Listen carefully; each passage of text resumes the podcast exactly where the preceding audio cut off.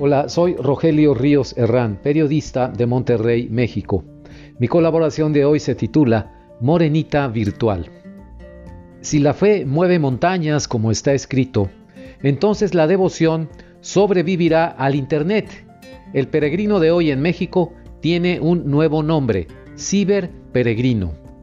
No le faltará a la Virgen de Guadalupe en su día 12 de diciembre el rezo y la pleitesía de sus más devotos seguidores, pero habrá de llegarle a teledistancia, como se dice ahora.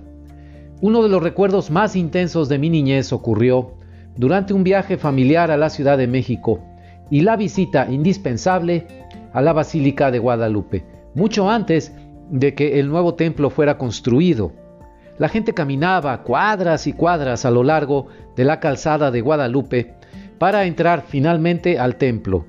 Una parte de ese peregrinaje lo hacían de rodillas algunos hombres y mujeres.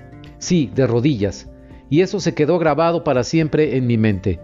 El dolor visible en los gestos, los pantalones y faldas ensangrentados en la zona de las rodillas por el golpe de la piel contra el pavimento.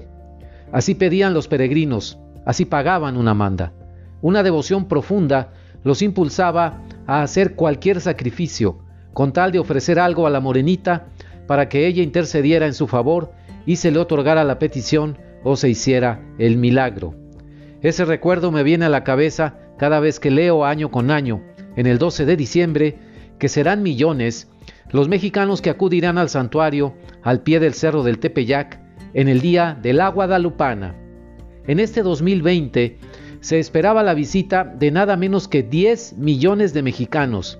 Sí, escuchó bien, 10 millones de mexicanos, casi todos ellos concurriendo el mero día 12 de diciembre, un verdadero mar de gente que hoy, a la vista de la emergencia sanitaria que padecemos, parece no solo inconveniente e inoportuno, sino sumamente peligroso. Ante el enorme riesgo que eso implicaba, las autoridades de la Ciudad de México y el rector de la Basílica decidieron mantener cerrado el templo del 10 al 13 de diciembre. La Arquidiócesis de México pidió a los guadalupanos adelantar o atrasar para otros días la visita a la Virgen, dando validez a una visita extemporánea, es decir, que no sucediera el 12 de diciembre.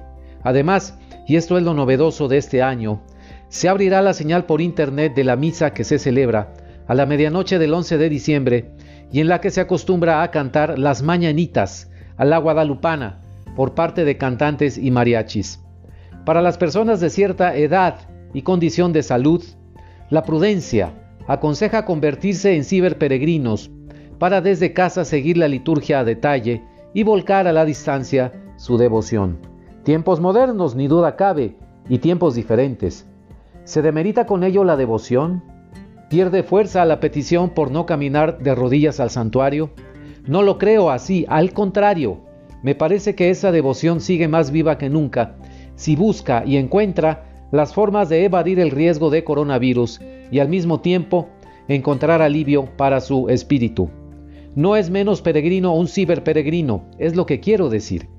La forma de llegar y postrarse ante la Virgen puede ser distinta, caminando o conectándose a la red, pero no pierde un gramo de su fuerza.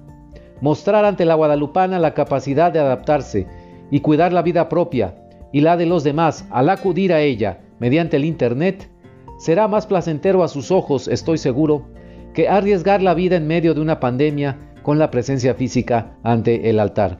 Sus bendiciones descenderán también sobre, sobre los ciberperegrinos.